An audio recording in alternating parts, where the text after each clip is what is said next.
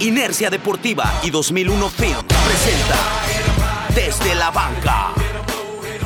Síguenos en Facebook, Inercia Deportiva, Instagram, Inercia Deportiva y Twitter, arroba Inercia Deportiva. Ladies and gentlemen, broadcast live to you and yours. It's Mr. X to the Z exhibit. Hola, pues bienvenidos a este desde la banca, que ahora lo tendremos que hacer a distancia, cada quien en su casa guardados y bueno, pues también este tratando de mandar un ánimo y pues que tengamos un poco más de paciencia en estos días, ¿no? Toño, ¿cómo estás? Bien, Marcos, sí creo que hoy el programa eh, no va a ser desde la banca, es desde la casa, ¿no? Porque hay que ponernos también en, en modo cuarentena. Eh, obviamente platicar de la NFL hay cosas ahorita más importantes que, que tenemos que estar pendientes, eh, que está pasando en todo el mundo, pero pues también el tema de, de la pandemia mundial a la NFL también le está pegando y pues vamos a estar platicando de algunas cositas que podrían estarse moviendo. El draft ya anunció Roger Goodell que no se va a mover. La verdad no es una decisión que yo comparta porque creo que sí necesitaban los scouts, los jugadores, los general manager un poquito más de tiempo, ¿no? Para tener más información. Y bueno, eh, se ha tomado la decisión de que, de que no se aplace el draft, pero yo creo que más allá del calendario de la liga sí va a empezar a tener alguna modificación. El training camp ni se diga, los OTAs, toda esta etapa de, de prácticas creo que vamos a verlas aplazadas después y pues habrá ver qué decisiones toma la NFL. De entrada el draft se queda para el 23 de abril y pues vamos a estar también platicando de algunos jugadores todavía que quedan en la agencia libre. Hay realmente un par de jugadores muy interesantes y algunos destinos de jugadores que medio tenemos olvidados porque hay que recordar que Antonio Brown sigue siendo agente libre aunque tenga que tratarse también su situación mental, pero bueno, eh, son jugadores que todavía están disponibles para que sean contratados. Así es, Toño. Y bueno, pues también aquí, eh, pues desde este, desde la casa, en lugar desde la banca, pues estaremos tratando de, de, hablar un poquito sobre otros temas, ¿no? Que no sea nada más la cuestión esta de la pandemia, que también a veces eso hace que pues, la gente entre un poquito en pánico.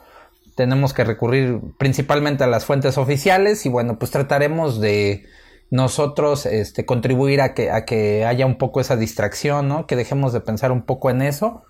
Y pues como lo mencionas, ¿no? Finalmente la NFL pues no se para. Yo creo que eh, pues si bien tiene razón en el aspecto, perdón, de que los, eh, ¿cómo se llama? De que los scouts y toda esta gente de la NFL necesitaba tiempo. Pero yo creo que por otro lado está, está bien porque finalmente ellos están apostando a que esto se va a hacer. O sea que la temporada tiene que salir y pues es también darle un poco de esa certeza de normalidad, ¿no? Aunque bueno, pues como ya habíamos platicado en algún otro podcast, probablemente el nivel que se, que se mire en esta temporada de, de NFL pues sea distinto a los demás por todas estas situaciones que están alrededor afectando. Y bueno, pues eh, también ahí en, en, el sentido de los, eh, ¿cómo se llama?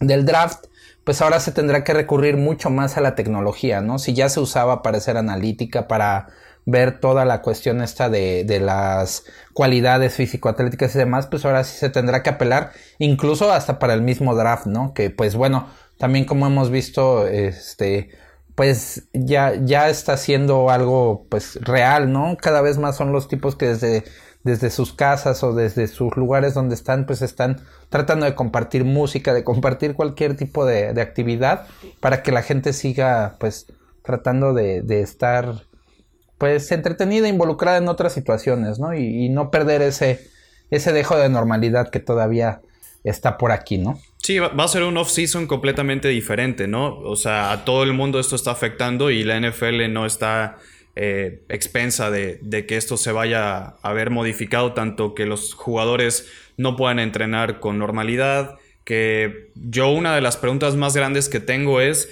si los general managers, si los scouts, si los entrenadores de la liga no pueden ahorita ni siquiera entrar a las instalaciones de los equipos, no pueden entrar al estadio, pues entonces ¿dónde se van a juntar para tomar las decisiones del draft? Es, esa también es otra, porque por lo general, pues siempre vemos, ¿no? El famoso War Room que tienen todos los jugadores y todos los, los equipos de la uh -huh. NFL antes del draft y durante el draft. ¿Dónde lo van a hacer? ¿Dónde van a hacer las reuniones ahora para tomar las decisiones? ¿no? ¿Cuándo vas a poder retomar, por ejemplo, un staff de coacheo nuevo que llega a un equipo, cuándo va a empezar a instalar su sistema, cuándo vas a poder conocer a los jugadores, aclimatarte con ellos. Digo, va a ser completamente atípico.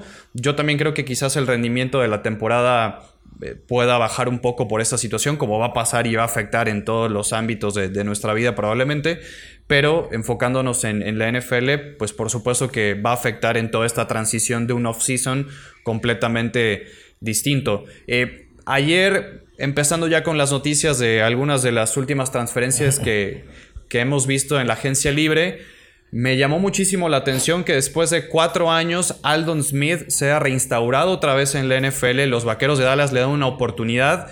Lo firman a un contrato de un año y dos millones de dólares. Hay que recordar, Aldon Smith en su momento era era un temible caza cabezas de mariscal de campo. Era un jugador que en San Francisco llegó a la NFL con un talento descomunal. Es el jugador en la historia de la NFL que en sus primeras dos temporadas tiene más capturas que cualquier otro jugador. Tuvo 33 capturas en sus primeros dos años. Aldon Smith es un número de locos. Lamentablemente cayó con problemas de, adicción. promedio de 16, ¿no? Sí, era un promedio, era un promedio increíble el, talento de Aldon Smith y la productividad que tenía muy temprano en su carrera. Teo cae en problemas de adicción. Eh, se trató ya. Eh, afortunadamente también, no solo por el Aldon Smith jugador, sino el Aldon Smith persona, pues ya está saliendo adelante. La NFL ya le da permiso de volver a jugar y pues los vaqueros han tenido quizás este tipo de segundas oportunidades a jugadores. Recordamos lo de Taco Charlton también, que bueno, Taco Charlton ya no está en el equipo. Eh, Randy Gregory, otro jugador que también tenía algunos problemas extra cancha. Y ahora Aldon Smith, pues recibe esta oportunidad y, ojalá la pueda aprovechar y veamos un jugador quizás difícil que sea el de sus inicios de carrera, pero que le pueda servir a los vaqueros de Dallas que tanto necesitan presionar al mariscal de campo. Sí, pues ahí le vendría bien para ayudarle o quitarle un poco de peso a lo que tiene que hacer Tank Lawrence, ¿no? O sea, si es que llegara en un buen ritmo Aldon Smith. Digo, finalmente. Y le va a hacer falta a Dallas, ¿no? Tener, tener, más gente en el draft para esa posición de pass rusher. Le, hace falta ayuda a DeMarcus Lawrence. Sí, pues, y, lo que te digo, se ha visto en el, en el draft, perdón, en, la agencia libre es cómo están precisamente tratando de, de, apuntalar la línea defensiva. Se han hecho muchos movimientos en cuestión de, de línea defensiva. Ya, ya llevaron gente para adentro, o sea, gentes, de tackles defensivos, pero también necesitan a alguien que esté rocheando, que tengo que le ayude a Tank Lawrence a, poder tener duelos individuales para ganarlos. Y pues aquí realmente Aldon Smith yo creo que es, va a ser un, un volado, ¿no? O sea, no puedes eh, dar una opinión sobre un, jugador que tiene más de tres años que no está activo.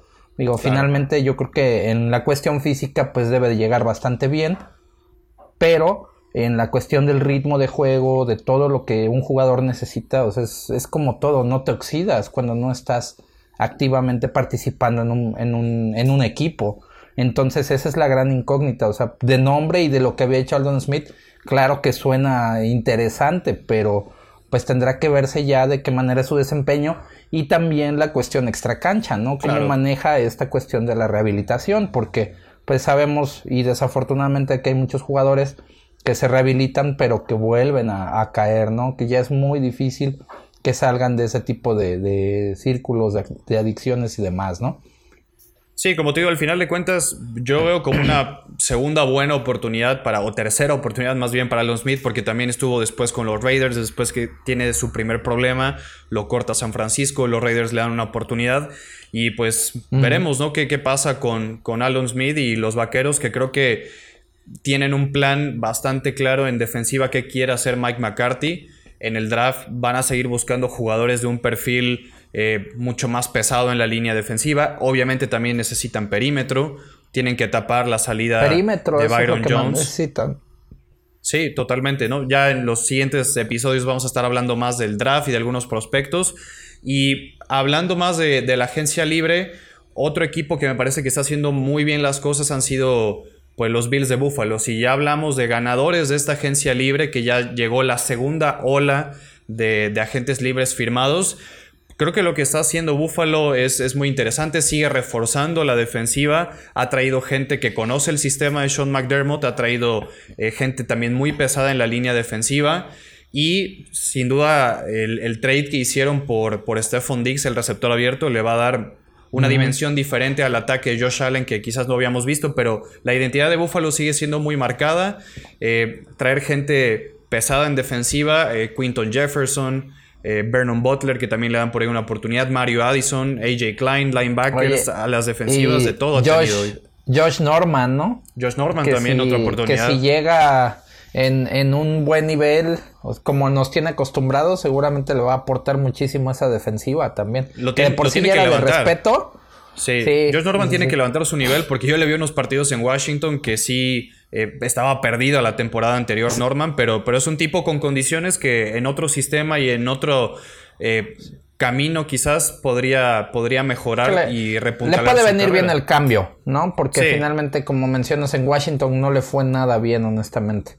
Y otro equipo que no le ha hecho nada mal, que el año pasado hizo todavía más ruido en agencia libre, que son los Cleveland Browns, pues este año ya se dieron cuenta que no solamente hay que traerle muñequitos para jugar con Baker Mayfield, hay que traerle gente que proteja a Baker Mayfield y, traer sobre todo a Jack Conklin, un tackle derecho que viene de Tennessee, que sabemos que Tennessee tenía una muy buena línea ofensiva, es, es, bastante positivo. Austin Hooper también era la cerrada que estuvo en Atlanta, creo que es una buena adición a ese equipo que le hacía falta realmente una amenaza eh, más pesada de, mayor tamaño como, como Austin Hooper, pero se están dando cuenta que también hay que proteger a, Baker, no solamente hay que darle armas.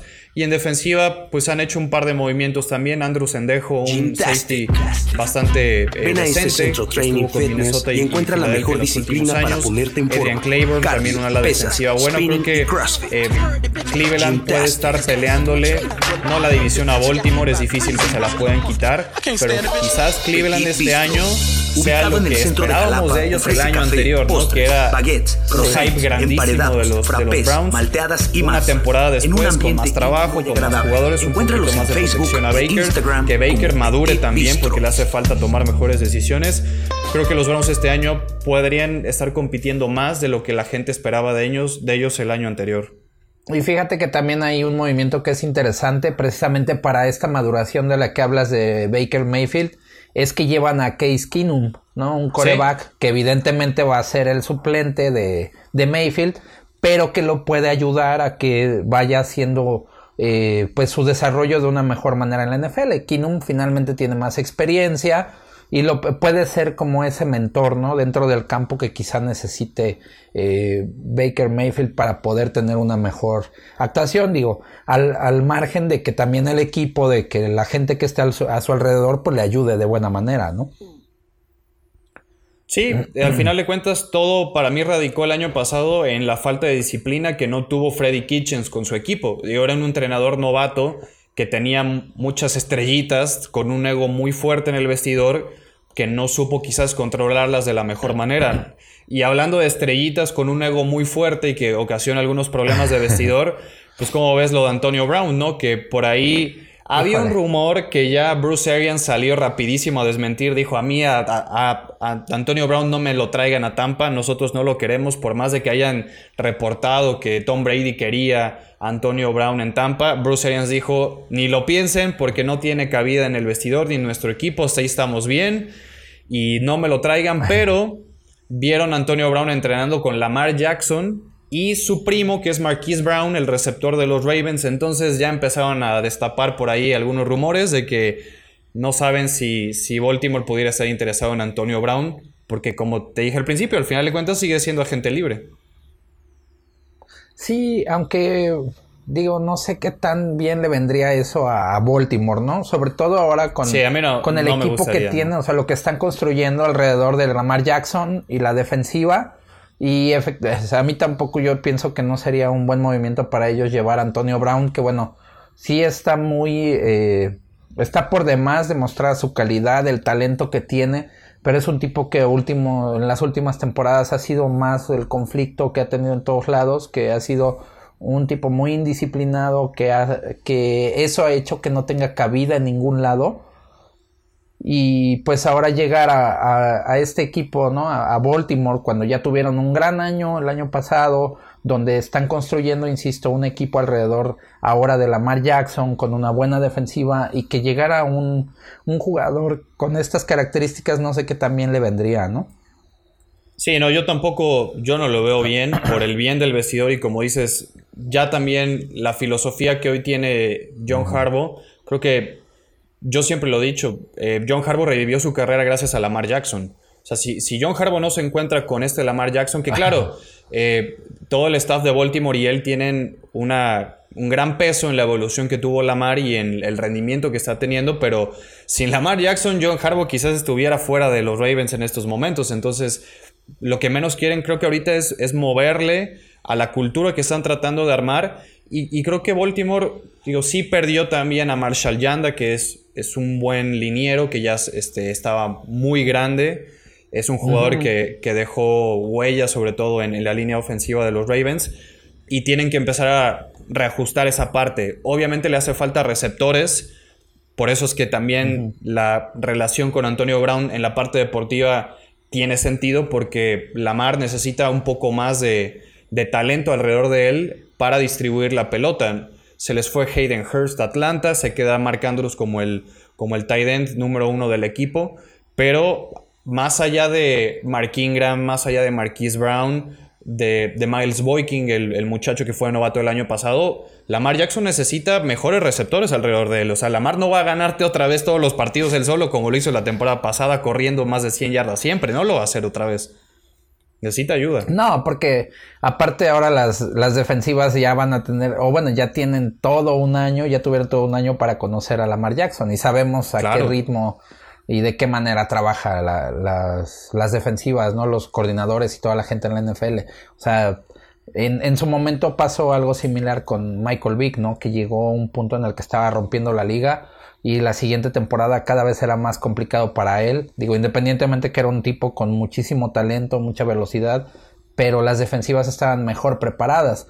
Y esto mismo va a pasar con Lamar Jackson, ¿no? O sea, si tuvo un gran año, tiene mucho talento, puede seguir haciéndolo, pero si nada más tienes un arma como lo es Lamar Jackson y no le pones más gente que lo ayude, la ofensiva finalmente se vuelve unidimensional y si paras a Lamar Jackson matas la ofensiva, ¿no? Entonces ahí sí definitivamente se debe de tratar o ellos deben de tratar de ayudarle, o sea, de ponerle más gente disponible que a la que le pueda tirar la pelota, con la que pueda ser más explosiva la ofensiva y pues de esta manera tener eh, que preocupar más a los coordinadores defensivos, ¿no? O sea, de, de, que hay varias partes del campo que tienes que estar cubriendo y no solamente en centrarte en parar a Lamar Jackson, ¿no? Sí, y aparte, si nos ponemos a repasar por qué fue que Baltimore quedó eliminado en playoff, no fue culpa de Lamar Jackson, no fue culpa de la ofensiva. La defensa, la verdad es que no respondió en el momento indicado el ataque terrestre o parando la carrera de los Tennessee Titans no existió en ese partido de Baltimore. Entonces, sí me está gustando lo que está haciendo también la gerencia de Baltimore porque están identificando cuál fue el problema que los dejó fuera de playoff, que era el interior de la línea defensiva de los Ravens. Eh, es un equipo, la verdad, que maneja múltiples frentes defensivos, que es intercambiable, que tiene jugadores que te manejan varias posiciones, pero eh, sí se están dando cuenta qué es lo que les hacía falta y este año ya contrataron, hicieron un trade por Calais Campbell. Calais Campbell, eh, un gran jugador, un gran tackle defensivo de los Jaguars. Le dieron una quinta ronda a los Jaguares de Jacksonville por Calais Campbell. Para mí fue una ganga lo que recibió a cambio eh, Baltimore porque es un jugador pro bowler, veterano, que tiene la verdad una buena capacidad para detener la carrera. Contrataron antier ayer a Derek Wolf otro ala defensivo muy bueno. Entonces están apuntalando la zona que, vamos, no que les hizo perder eh, la temporada anterior, pero que sí fue lo más débil en playoff y a unas alturas de la temporada en donde tenías a tu ofensiva volando como avión, pero que la defensiva no pudo responder en, en momentos importantes. Así es, y ahí es donde, pues evidentemente van a necesitar equilibrar un poquito más para que no tenga que pues que apoyarse solamente en alguna de las dos partes, ¿no? Finalmente, pues eso, es algo que todos los equipos deben o deberían de tratar de hacer, ¿no? Sí, bueno, platicando de algunos otros jugadores que todavía están disponibles en, la agencia libre, que me parece que hay tres o cuatro todavía de buen calibre que, que podríamos estar viendo con un contrato fuerte, jugadores muy talentosos. Obviamente eh, pues el tema de Cam Newton que sigue estando en el aire, lo de Jadevion Clowney, ¿no? Otra primera selección colegial como Cam, que sigue sin encontrar equipo. Jadevion Clowney pedía 20 millones de dólares por año, pero pues ahora al transcurrir los días de la agencia libre, pues ya Davion Clowney ya no está para pedir 20 millones, así que aparentemente ya tuvo que bajar un poquito sus pretensiones económicas y va a estar aceptando por ahí de 16, 17 millones, que también, digo, no son nada despreciables. pero para te iba yo a decir, ¿no? Pero para el salary cap, un general manager se está relamiendo los bigotes de poder ofrecerle un contrato a Clowney más corto y recibir el talento de un jugador que pues durante su carrera ha visto limitado su producción por las lesiones, pero que cuando está sano es un monstruo, ¿no? Realmente a mí me sorprende que, ¿sabes que Seattle no lo haya retenido, pero bueno, es una cuestión también de salary cap que hay que entender. Hay algo que yo, eh, bueno, había estado mirando precisamente de Clowney, es un análisis que hicieron sobre la manera en que él hace las presiones al coreback. Y una de las debilidades que él tiene precisamente es para jugar por dentro y generalmente en todas las, las, que él estaba haciendo presión a coreback es porque había maniobras en la línea, siempre con cruces o tratando de engañar a la línea ofensiva, no ganando el uno contra de uno de frente, ¿no? Entonces eso también es algo que muchos de los especialistas han eh, pues puesto en duda precisamente de la capacidad de Clowney. O sea, si es un jugador veloz, es fuerte, puede jugar bien por afuera, pero finalmente sí le cuesta un poco de trabajo. O sea, siempre recurren a las maniobras, digo que está bien, o sea, en la línea defensiva, pero no es como otros rushers que tú sabes que si los pones uno contra de uno, ellos te van a ganar por fuera, por dentro, como sea, pero van a llegar, ¿no? Y aparte también que es un poco más este, débil Clowney para parar la carrera, o bueno, ayudando a la carrera, ¿no? O sea, digo, él finalmente juega por afuera, pero de todos modos también a veces debe involucrarse más para tratar de, eh, detener el ataque videos institucionales, videomemorias. Sí, y, y la situación de Cam creo que con más tiempo que nos acerquemos al draft se le puede poner peor también su, destino y dónde podía estar jugando para el 2020, porque si nos damos cuenta, pues ahora creo que se reduce todo a dos, quizás tres equipos, creo que está entre Los Ángeles Chargers, Nueva Inglaterra y quizás Washington podría estar también interesado. Todavía no estoy seguro qué, qué planes tenga en mente Ron Rivera con los, con los Redskins, pero mientras nos acerquemos más al 23 de abril, pues los Chargers van a estar pensando más en agarrar a Justin Herbert, a Jordan Love o a Tua Tagovailoa en el draft. Los Patriotas lo mismo, podrían hacer un trade en la primera ronda y buscar a Jordan Love. Entonces, eh, la situación se le puede tornar también complicado a Cam de dónde va a jugar el año que viene. Creo que el póster de acá atrás ya lo voy a estar retirando en, unos días. Pero, pero realmente es que... Días? Sí, y aguas porque ahí abajo está la toalla de los Patriotas campeones. No vaya a ser que ahí estemos mandando un mensaje este, oculto, ¿no? De, dónde puede ser el destino de Cam, pero realmente se le puede complicar ya el mercado, ¿eh? Se le puede complicar el mercado. ¿Tú, crees que, Cam terminará en, este Nueva Inglaterra? Al final de cuentas no sabemos cuál es el plan de Belichick. Yo creo que Belichick le podría estar haciendo una oferta, como ya lo he externado en algunos espacios, pero lo mejor para Nueva Inglaterra sería un inicio fresco completamente con otro mariscal de campo nuevo y de verdad, se habla mucho de, Joe Burrow, se habla mucho de Tago Bailoa, se habla muchísimo de Justin Herbert, pero Jordan Love, este muchacho de Utah State, puede traer cosas muy interesantes y ahí va a haber un equipo que se va a enamorar de él realmente y que va a buscar un trade para subir en la primera ronda y tomarlo. Y creo que, creo que Nueva Inglaterra podría ser ese equipo. Si hoy repasas el depth chart de mariscales de campo de Nueva Inglaterra, pues tienes a Jared Stidham y a Brian Hoyer que lo acabas de traer. Entonces no vas a jugar con Stidham o Hoyer la temporada que viene. Así que algo tiene Belichick todavía tramado bajo, bajo los papeles de, los Patriots y, podría estar también ahí involucrado lo de Cam Newton, que también a Cam ya se le vio entrenando a la par con Tyrod Taylor, el mariscal de campo de los Chargers. Entonces, pues e, está, está difícil poder predecir cuál es el, el próximo destino de Cam ya a estas alturas de la agencia libre tan avanzadas, ¿no? Oye, y fíjate que también otro equipo que está eh, considerando, o bueno, que se habla que consideraría traer un coreback de primera ronda, eh, son los Steelers, ¿no? Con el tema también de, de Big Ben, que bueno, pues también como ya lo habíamos y lo necesitan, en algún otro podcast, ¿no? Ya tantos golpes y que es alguien que también incluso ya ha pensado un poco en el retiro.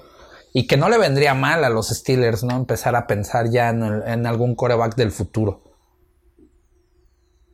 Yo también lo pienso igual. Eh, realmente no sé si este año vayan a poder tomar eh, alguna oportunidad de agarrar a Jalen Hurts. Quizás Jalen Hurts podría ser un candidato para que detrás de Big Ben un año o año y medio quizás esté desarrollándose un poco. Creo que Jalen Hurts podría ser una buena eh, movida por parte, por parte de Pittsburgh. No sabemos qué tan comprometido esté todavía el codo de Big Ben, pero la realidad es que el equipo ya tiene que pensar a futuro. Al igual que Nueva Orleans con Drew Brees, que todavía tiene un poco más de, de años y de vigencia, no tiene tantas lesiones. Aparentemente Sean Payton sigue pensando que Tyson Hill puede ser un mariscal de campo futuro. Quizás ellos no tengan que pensar mucho en tomar a alguien en el draft, pero pues así, así le pasó a los Packers cuando tenía a Brett Favre, tomaron a Aaron Rodgers, lo desarrollaron dos años, pasó lo mismo con Kansas City que tenía Alex Smith, tomaron a Pat Mahomes y, a ver, la realidad es que no necesitas forzosamente tener a un mariscal de campo en su apogeo para empezar a pensar a futuro y tomar a un coreback para desarrollarlo y que te rinda frutos en uno, dos o tres años. Así que creo que Pittsburgh también podría estar haciendo eh, algo parecido. Así es, y no le, insisto, yo creo que sí no le vendría nada mal ya estar eh, pensando un poco en ese, pues ya no es, ya no es futuro tan lejano, ¿no? Sino más bien un futuro un poco más, más lejano para, este, perdón, más cercano para ellos, ¿no? Y de ahí, bueno, pues qué más, qué más tenemos en, en esta semana, qué es lo que ha pasado de manera más relevante, Toño. Bueno, una noticia en desarrollo prácticamente en estas últimas horas y desde hace varias semanas ya está la novela de Yannick Ngakwe, que qué va a pasar con el pass rusher de los Jacksonville Jaguars, un jugador que expresó públicamente en redes sociales que no quería firmar la etiqueta de jugador franquicia, que él se quería ir de Jacksonville bajo eh, toda su voluntad. Le pusieron la etiqueta de jugador franquicia para buscar algún canje en vez de dejarlo como agente libre, pues los Jaguars quieren sacar algo a cambio de, de Yannick Ngakwe. Parece que ya están en negociaciones muy avanzadas con algún equipo que, según los reportes indican, le va a estar dando a los Jaguars un pick de primera ronda por Yannick Ngakwe y, algún otro pick complementario. Digo, es un jugador que quizás mucha gente no lo tenga en su radar, que no tiene la producción de Nick Bosa, por decirles un nombre, pero realmente Yannick Ngakwe es muy joven, tiene capacidades físico-atléticas muy buenas, tiene una producción bastante aceptable y puede ser todavía mejor. Creo que el techo de Yannick Ngakwe todavía no lo vemos en la liga y es un jugador que va a tener todavía un futuro más prometedor, un desarrollo muy bueno y los Jaguars quieren un pick de primera ronda. Entonces, si llega a haber un equipo que le da una primera selección global a, bueno, perdón, una primera selección colegial a, los Jaguars, estaríamos hablando de que para el 2020, para el draft de este año, los Jacksonville Jaguars estarían teniendo tres picks de primera ronda y cinco selecciones colegiales dentro del top 100. Entonces, pues es, es, una, es un gran capital de draft para que David Caldwell, para que Doug Marrone empiecen a hacer un buen trabajo y a reconstruir un equipo que no hace mucho llegó a un campeonato de conferencia, pero que esa defensiva que, llegó a jugar un, campeonato de la AFC ya no existe y que necesita una reconstrucción también bastante fuerte. Así que tener casi 11 selecciones colegiales y 5 dentro del top 100, más 3 de primera ronda, creo que eh, se avecinan quizás buenas decisiones para, para, los jaguares de Jacksonville. Pues suena bastante bien ese panorama, ¿no? A ver si lo pueden capitalizar así. Sí, una cosa es capitalizarlo, claro. Ajá. Y bueno, otro, otro que yo aquí pienso que sí hizo lo adecuado fue Derrick Henry, ¿no? Que él sí firma la oferta que le hicieron los Titans como jugador franquicia. Después de la gran temporada que tuvo este, pues el, en el, el, campeonato pasado, Derrick Henry, que pues finalmente explotó, ¿no? Como ese corredor poderoso que pues todo el mundo había visto en Alabama, pero que realmente en la NFL, probablemente también por una cuestión del sistema, no había dado ese realmente esa explosión como la que tuvo la, temporada pasada y aunado también a un gran trabajo que hizo su línea ofensiva, ¿no? Definitivamente Henry fue el jugador que se echó el equipo al hombro durante más de 10, 12 semanas a los Titanes, honestamente, y que bueno, pues también este el, este coreback, este, que se me fue. Ryan Tannehill, el, sí. el nombre. Tannehill también llegó a darle un, un, refresco, ¿no? Que ya Mariota yo creo que había llegado a su límite o no sé, a lo mejor ya había otro tipo de situaciones dentro del equipo de Tennessee. Pero finalmente esta dupla pues hizo que, que el equipo de los Titanes estuvieran en una final de conferencia, ¿no? Digo, ahora veremos qué es, qué es lo que puede hacer nuevamente Tennessee, el coach Bravel, en, ahí con, con el equipo, con lo que le quede de su equipo, porque bueno, pues ya un poco la línea ofensiva obviamente se empezó a, a mover, este, algunos jugadores, ¿no? Que también van a querer, este, pues ganar un poco más, etcétera, que eso también lo hace un poco más complicado. No creo que volvamos a ver a los Titanes jugando una buena, o este, una final de conferencia para esta temporada pero sí va a ser un equipo muy competitivo y de Henry, insisto, yo creo que hizo o, fue un buen deal para él, ¿no? Aceptar esta etiqueta de jugador franquicia y pues tendrá que aspirar a tener una excelente temporada nuevamente para ahora sí eh, poder renegociar un contrato, ¿no? Aunque ahí quizá la, la, cuestión con Henry es que también ya no es tan joven, ¿no? Y aquí vamos otra vez a lo que siempre hemos estado platicando de la vida corta que La tienen los, los corredores, corredores. ahora en la NFL, ¿no? Sí, ahora, eh, todavía tienen hasta julio, me parece que es el 15 de Universidad de julio que todos los equipos ofrece tienen la fecha maestrías para y firmar doctorados, una extensión excelentes multianual docentes con y sus oferta jugadores educativa. etiquetados con el franchise tag. Así que el caso de Dak Prescott todavía podríamos estar viendo algún alguna renovación antes del 15 de julio, lo mismo que Derek Henry. La etiqueta de jugador franquicia realmente solo sirve para proteger al jugador y no comprometer todavía tanto dinero y tener un plazo para poder negociarlo a una extensión multianual y tú como gerencia empiezas a desahogarte un poquito. ¿Por qué? Porque muchos de los movimientos después del 10 de junio eh, se ven delegados una parte de, del dinero hasta el año que viene, se ven reflejados en el tope salarial. Entonces, ese tipo de movimientos después del 10 de junio te da una flexibilidad para que eh, jugadores que se hayan retirado no hagan su retiro oficial, sino hasta después del 10 de junio para que no les pegue a los, a los equipos al tope salarial. Entonces, puede haber por ahí algunos movimientos de esos jugadores etiquetados con, con el franchise tender para que puedan ser arreglados a un, a un, contrato multianual y podría estar también ahí el caso de, de Derrick Henry, probablemente. Así es, ahí yo creo que, te digo, insisto, pienso que es un, un buen movimiento tanto para Tennessee como para el jugador, al menos hasta el momento, ¿no? Ahí eh, otro que, bueno, pues sigue con un poquito en, esa novela, precisamente con el, el rollo este de la del franchise, franchise tag, es este Dak Prescott, ¿no? Que, que no ha querido ahí como que ceder tanto. Aunque sí. finalmente, como lo mencionas, pues tendrá que esperar o se tendrá que esperar hasta el hasta el, la fecha límite que tiene la NFL, ¿no? Y de ahí, eh, pues platicando también de otras cosas dentro de esta última semana, pues es esta cuestión para los nuevos, para el nuevo formato playoff, ¿no? Que parece que sí se va, se va, o que ya se aceptó más bien. Y pues ahí tú como, bueno, es algo que tú ya habías comentado previamente hace, hace unas semanas, pero al parecer que todo indica que sí se va a hacer hacia allá y pues obviamente esto también lo hará que la que muchas cosas dentro de la NFL pues se cambien, ¿no? O, bueno, no que se cambien, sino que sean distintas por lo que va a significar, ¿no? A, a mí en lo personal no me gusta la decisión de expandir los playoffs.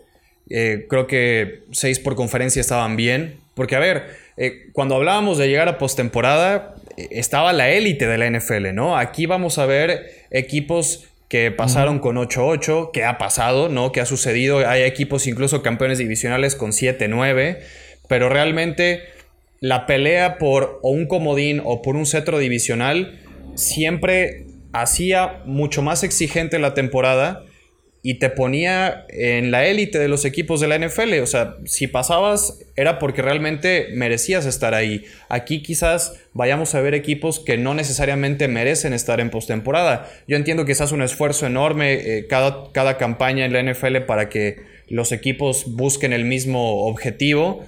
Pero expandir realmente la NFL en los playoffs para mí no es lo más adecuado en términos de competitividad. Y eh, lo que sí quizás me gustó un poco es quitar el descanso del segundo sembrado. ¿Por qué? Porque en los partidos de temporada regular, las últimas dos semanas de temporada regular, veíamos a muchos equipos ya calificados con la siembra 1 o con la siembra 2 de la conferencia y jugaban los partidos con una flojera terrible. Entonces, eso a veces era contraproducente para ellos porque querían descansar a sus jugadores y que no se lesionaran. ¿Y qué pasaba después? Perdían ritmo.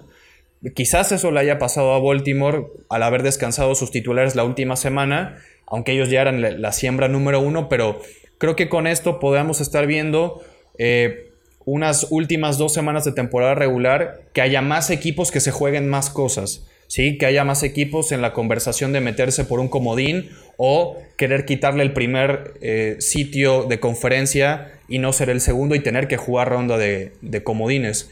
Entonces, desde esa perspectiva, podría estar bien, pero creo que ese nivel de exigencia y de de élite, de estar en los playoffs, quizás sí se vea un poco disminuido y eso es lo que a mí no me termina de agradar del todo.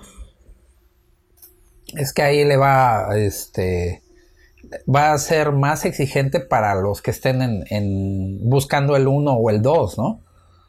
Eso le va a dar un buen sabor. Y también, y también para el séptimo lugar, ¿no? eso sí lo entiendo. Pero realmente podamos estar viendo equipos que, por ejemplo, digo, Pittsburgh tuvo una super remontada el año pasado. No quiero decir que haya sido un mal equipo, pero no era un equipo que mereciera estar en playoff.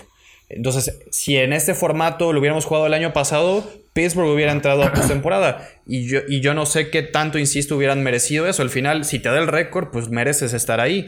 Pero va a haber ese tipo de casos en donde pues estamos viendo que ya casi la mitad, casi la mitad de una conferencia va a pasar a playoff no, no, no se me hace muy, muy congruente.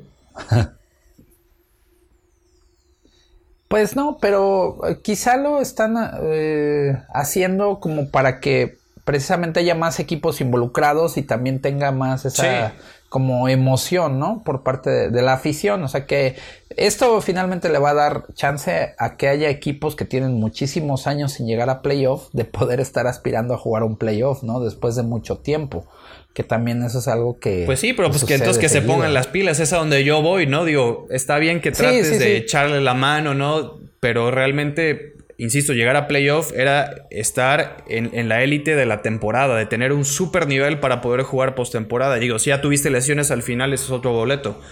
Pero quizás le vas a dar oportunidades a muchos más equipos, pero no todos van a tener el nivel de jugar playoff.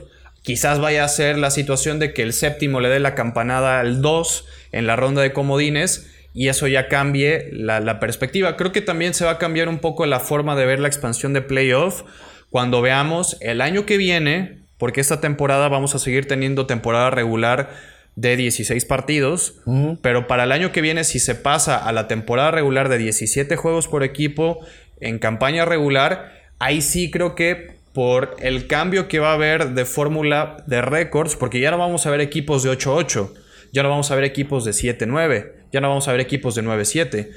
Al tener 17 juegos, vas a estar o muy por encima de 500 o muy por debajo de 500. Ya no va a haber nadie en 500 de porcentaje y no vamos a decir, bueno, es que ese es un equipo mediocre que no, no merecía ir a playoff. Creo que ya ese cambio de récords con el ajuste de temporada regular podría ya después justificar un poco quiénes sí pasan y quiénes no y quiénes merecerían pasar, ¿no? Podría ser ya algo más entendible.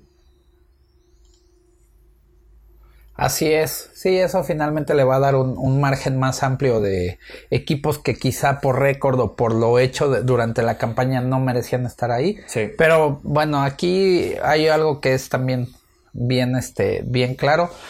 Si así van a ser las nuevas reglas y si el sistema de competencia te lo va a permitir, pues ya, ¿qué más puedes hacer ahí, no? Sí, aprovecharlo. finalmente así es como se va a tener que jugar. Ajá.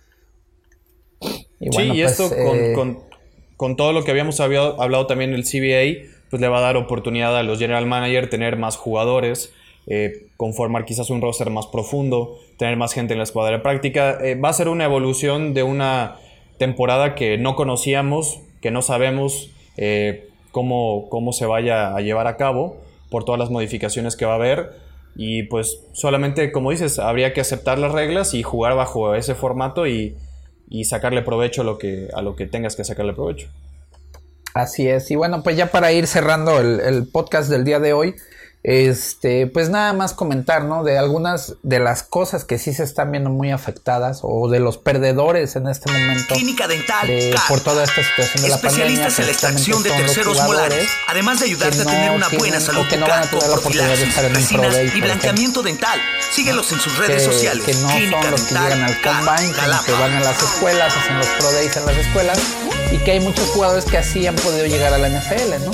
a la hora no, no haber esa posibilidad de tener esos Pro Days en, las escuelas, en las universidades, habrá muchos jugadores que puedan perder un chance de mostrar ese talento y tratar de meterse o de colarse a la NFL, ¿no? Sí, por supuesto, y, las entrevistas privadas con todos los equipos, porque cada equipo tiene derecho a 40 entrevistas privadas, la mayoría de ellas son de escuelas locales del área, dependiendo en dónde estén sitiadas este, todas las, las escuelas.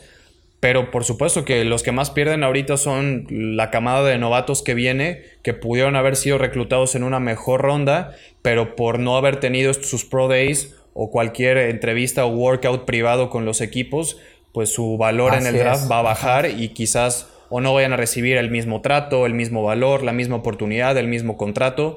Eso claro que se va a ver afectado. También se verá afectado, como habíamos platicado, los nuevos coaches que van a instaurar su nuevo sistema, porque no vas a tener el tiempo de amalgamar con todos tus jugadores lo que, lo que quieras tú aplicar en, el nuevo equipo. Así que, pues todos vamos a jugar bajo la misma moneda, así que este, esto aplica para todos. Habrá unos equipos que puedan sacar menos o, un poco más de ventaja de esta situación, pero va a ser una temporada típica. Yo realmente no creo que vayamos a ver una pretemporada completa. Creo que se pueda cortar la pretemporada. De entrada, creo que los partidos van a ser de... Perdón, la pretemporada van a ser menos partidos quizás o los partidos van a ser a puerta cerrada. Así que de entrada eso creo que sí se va a estar modificando. Sí, y hablando de eh, también otros de los que perdieron, por ejemplo, Tua, ¿no? Que era alguien que esperaba Claro. Precisamente todo lo, que venía para poder mostrarse al 100% antes del draft y que ahora no va a tener esa posibilidad, ¿no? O sea, que, que va a seguir siendo, como lo hemos platicado, de repente un volado para el, que quiera, eh, pues, llevárselo en el draft, ¿no?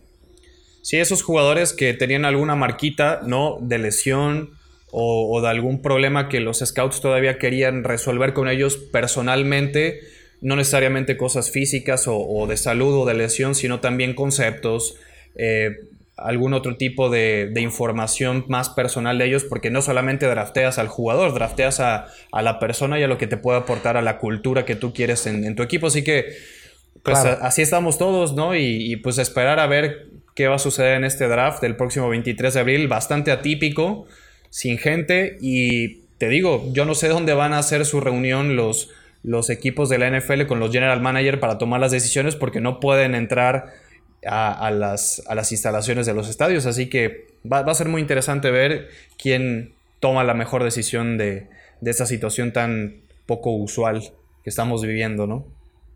Así es, y bueno, pues ya, ahí, ahí nos tendrá que sorprender la gente de la NFL con las, las soluciones que tenga que plantear para eso, ¿no?